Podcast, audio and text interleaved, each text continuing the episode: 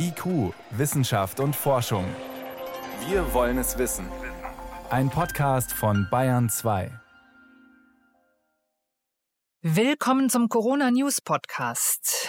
Wie jeden Dienstag, so auch heute. Mein Name ist Jan Troczynski, Wissenschaftsredakteurin beim Bayerischen Rundfunk. Und wir reden diesen Dienstag über das wichtigste Corona-Thema dieser Woche. Heute auch mit Dr. Christoph Spinner, Infektiologe und Pandemiebeauftragter des Münchner Klinikums Rechts der ISA. Ich grüße Sie, Herr Dr. Spinner.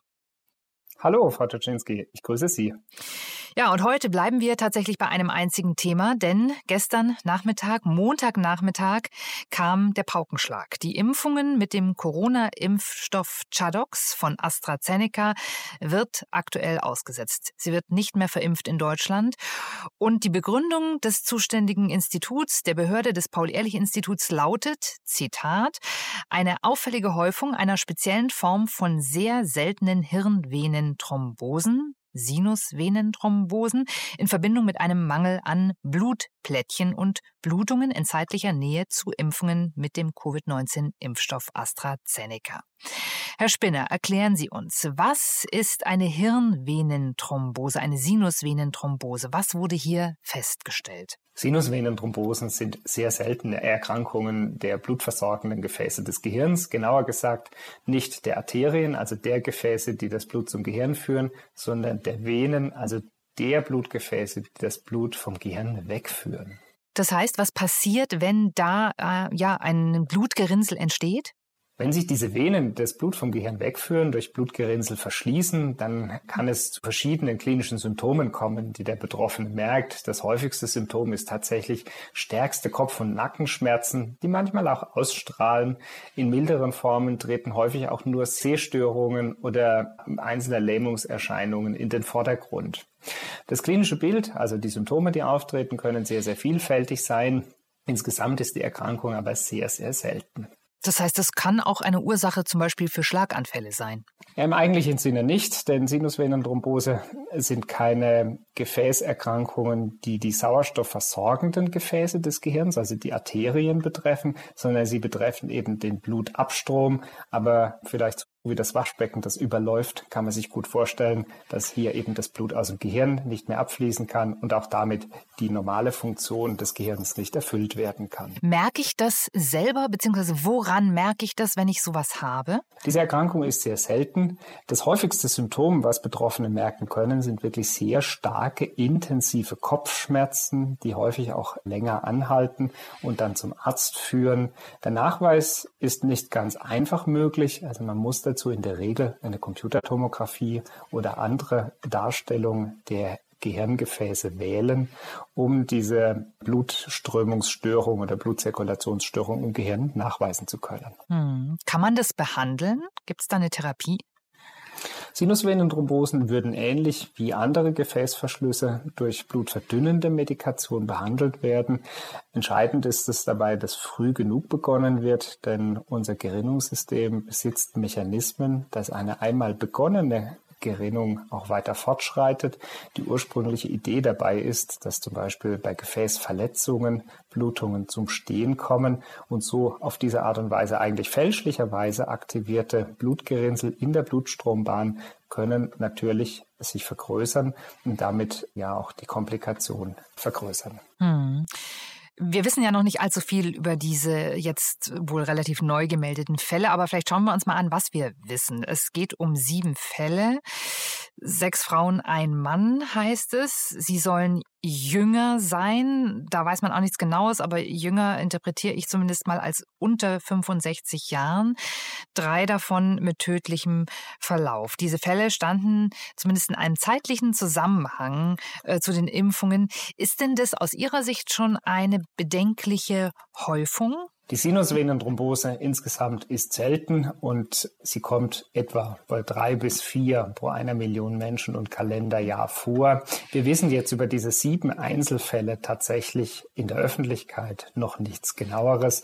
Das heißt, wir haben weder Vorinformationen zu möglichen Vorerkrankungen, also handelt es sich um vollkommen gesunde Menschen oder waren das Menschen, die Erkrankungen des blutbildenden Systems oder gar des Gerinnungssystems hatten, waren es Menschen, die vielleicht auch andere Risikofaktoren für eine erhöhte Blutgerinnungsneigung, wie zum Beispiel Übergewicht, die Einnahme der Antibabypille oder andere Faktoren äh, sind. Um jetzt etwas genaueres rauszufinden, wie muss man denn jetzt vorgehen? Die Europäische Zulassungsbehörde äh, EMA hat ja für Donnerstag angekündigt, da Ergebnisse der Untersuchungen bekannt zu geben. Wie muss das aus Ihrer Sicht jetzt untersucht werden? Zunächst ist es ganz normal, dass zugelassene Arzneimittel und Impfstoffe auch nach der Zulassung weiter beobachtet werden, denn es geht ja darum, das Sicherheitsprofil von Arzneimitteln und Impfstoffen immer weiter zu verbessern.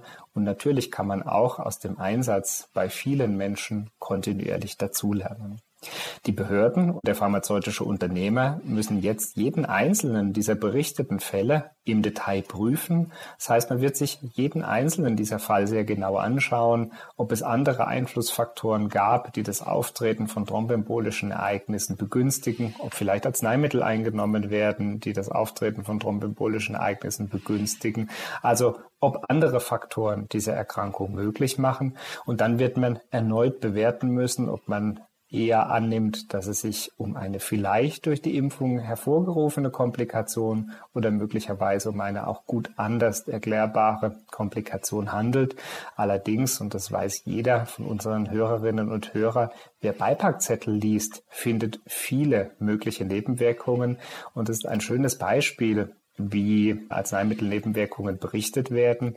Denn auch in den Zulassungsstudien wird vereinfacht ausgedrückt, jede Nebenwirkung, die im Zusammenhang, also im zeitlichen Zusammenhang mit der Verabreichung eines Impfstoffes berichtet wird, dann zunächst aufgenommen in die Nebenwirkungsliste und zwar völlig unabhängig davon, ob diese Nebenwirkung durch die Impfung verursacht wurde oder ob sie einfach zufällig im zeitlichen Zusammenhang auftritt.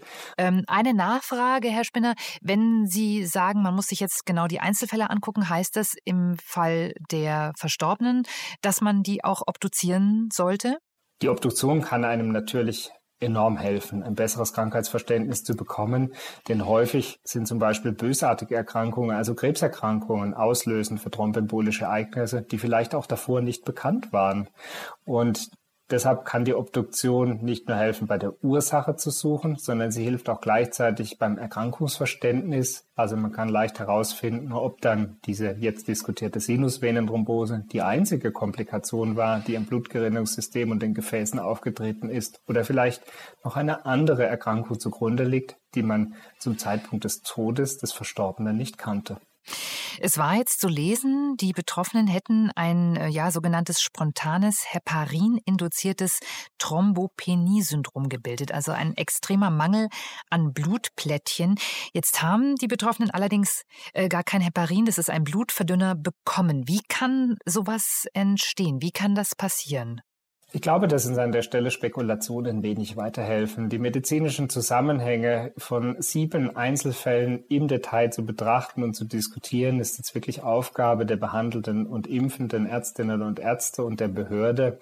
Ähm, das Heparin-induzierte Thrombopenie-Syndrom ist eine seltene Erkrankung, die durch Antikörper gegenüber Blutblättchen hervorgerufen wird.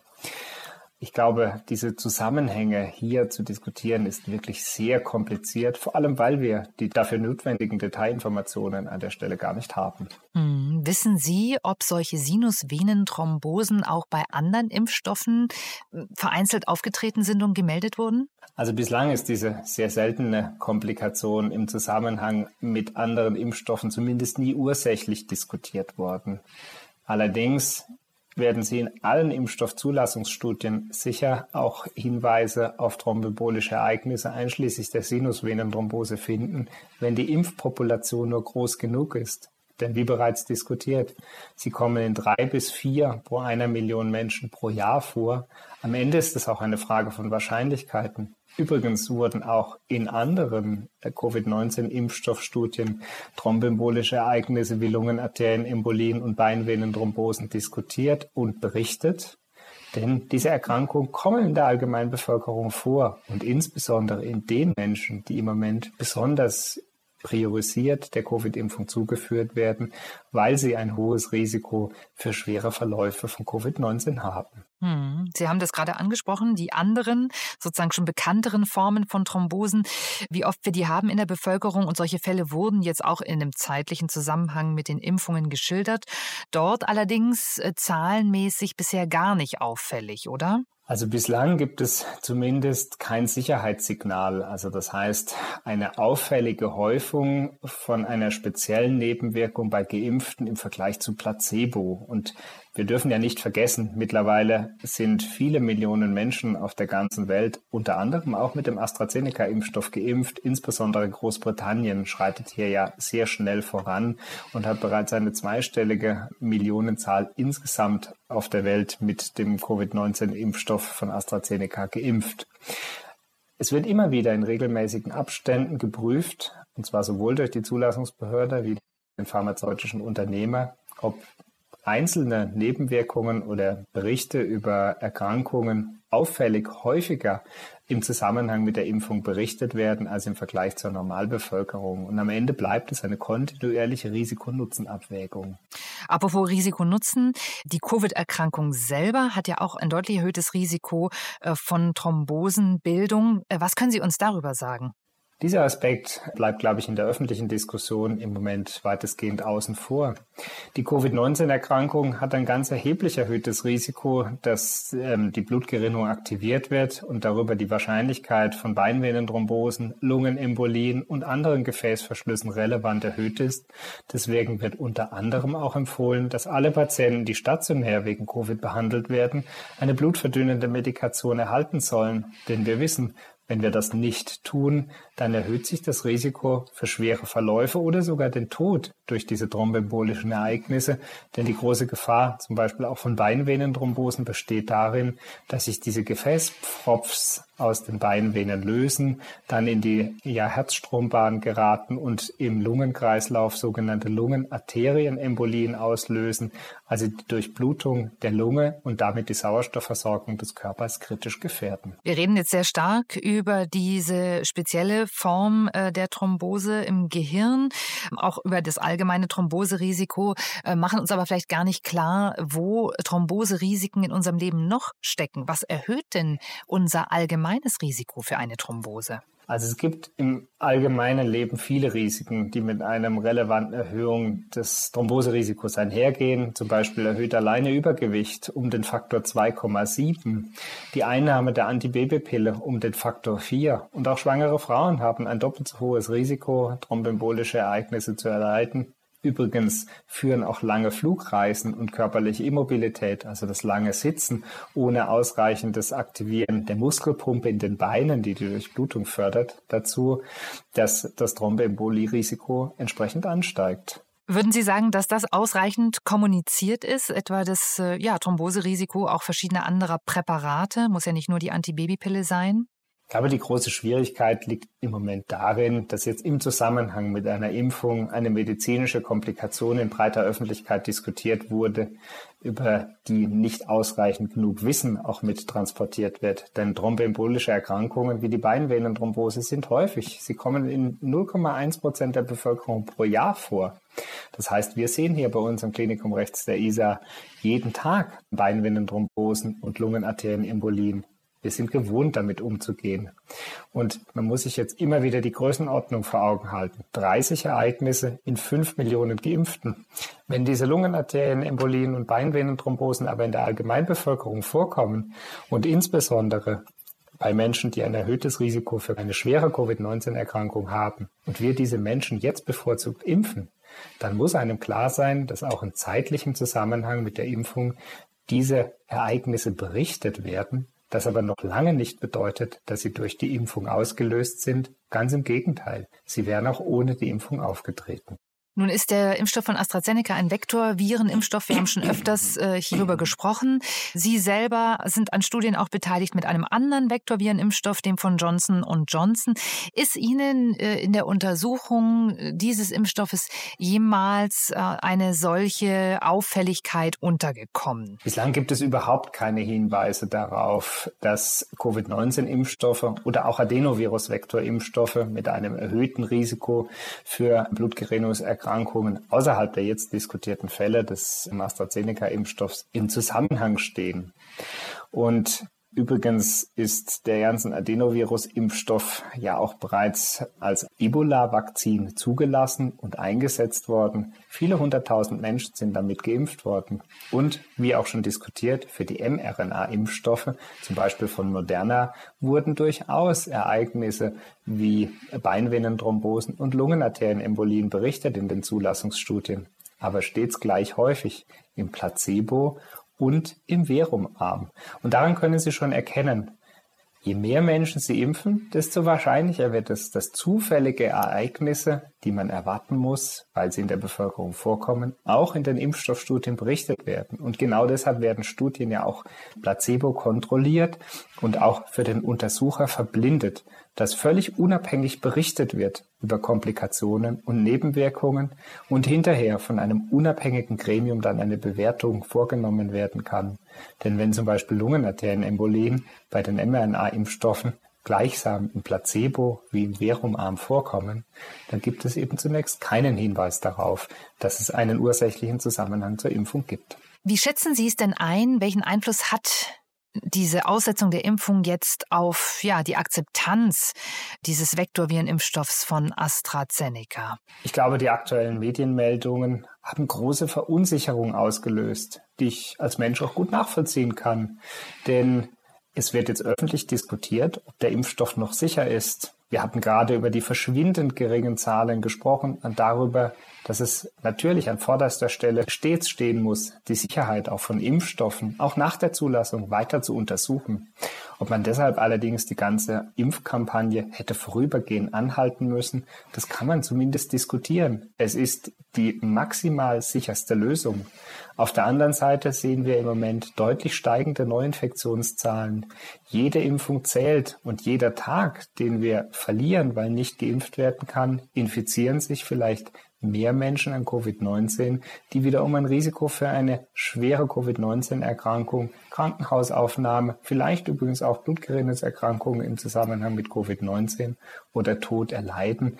Und deshalb bin ich durchaus besorgt, dass dieser Schaden an der Reputation des Impfstoffes, der jetzt entstanden ist, auch in Zukunft, selbst wenn sich zeigt, dass der Impfstoff vollkommen sicher ist und es keinen ursächlichen Zusammenhang gibt, auch in Zukunft nur schwer reparierbar ist. Können Sie sich vorstellen, äh, selbst wenn es anders wäre und man würde diese Komplikation als eine Folge der Impfung ja verifizieren, dass man aber trotzdem sagt, der Nutzen ist trotzdem größer angesichts der geringen Zahlen.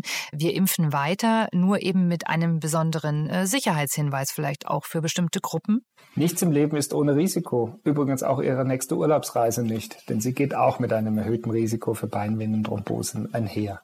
Dennoch sind die gemeldeten Fälle mit sieben Sinusvenenthrombosen bei 1,6 Millionen geimpften Menschen und 30 thrombembolischen Ereignissen in 5 Millionen geimpften Menschen sehr selten. Und die Europäische Arzneimittelbehörde hat in ihrem letzten Statement noch einmal betont, dass der potenzielle Nutzen den potenziellen Schaden bei weitem überwiegt und deswegen die Zulassung weder widerrufen noch empfohlen, die Impfung vorübergehend auszusetzen, sondern es handelt sich hierbei um eine nationale Entscheidung einzelner Mitgliedstaaten der Europäischen Union. Entnehme ich Ihren Worten, dass Sie durchaus hoffen, dass am Donnerstag die Entscheidung der EMA auch in diese Richtung geht, äh, den Impfstoff weiter zuzulassen?